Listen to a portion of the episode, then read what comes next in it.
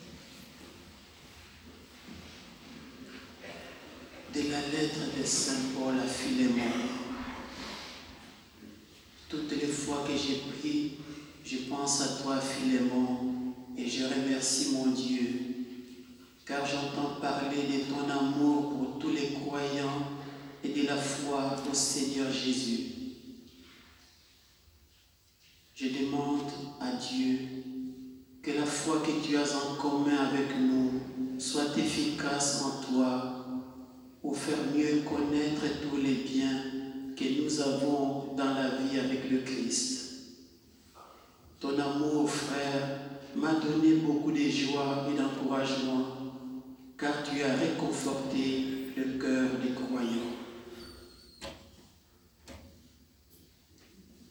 Our reading from the letter of St. Paul to Philemon.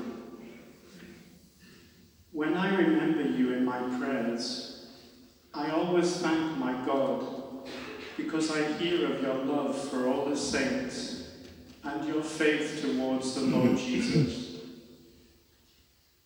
I pray that the sharing of your faith may become effective when you perceive all the good that we may do for Christ.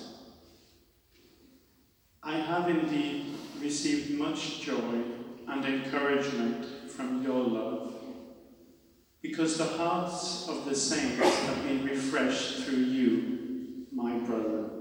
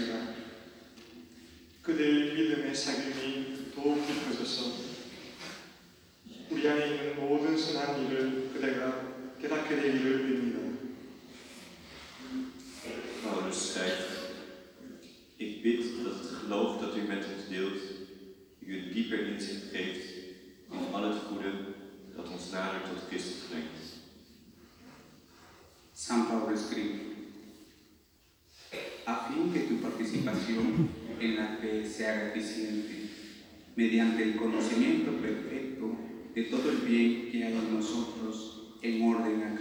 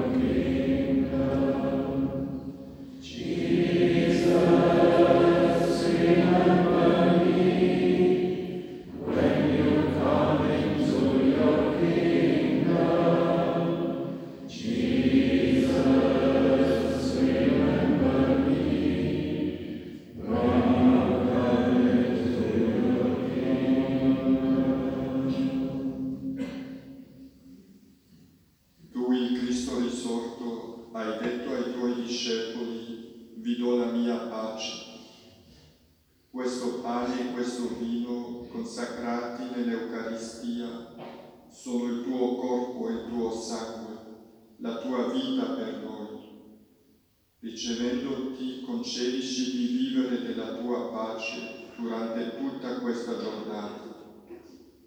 Auferstandener Christus, du bleibst bei uns bis ans Ende der Zeit. Dieses Brot und dieser Wein, die in der Eucharistie dargebracht wurden, sind, sein Leib, sind dein Leib und dein Blut, dein Leben für uns. Gib, dass wir dich im Geist des Lobpreises empfangen und erfülle unser Leben mit deiner Klarheit. Selig die zum Mann des Herrn geladen sind. Seht das Lamm Gottes, das hinwegnimmt die Sünde der Welt. Gott,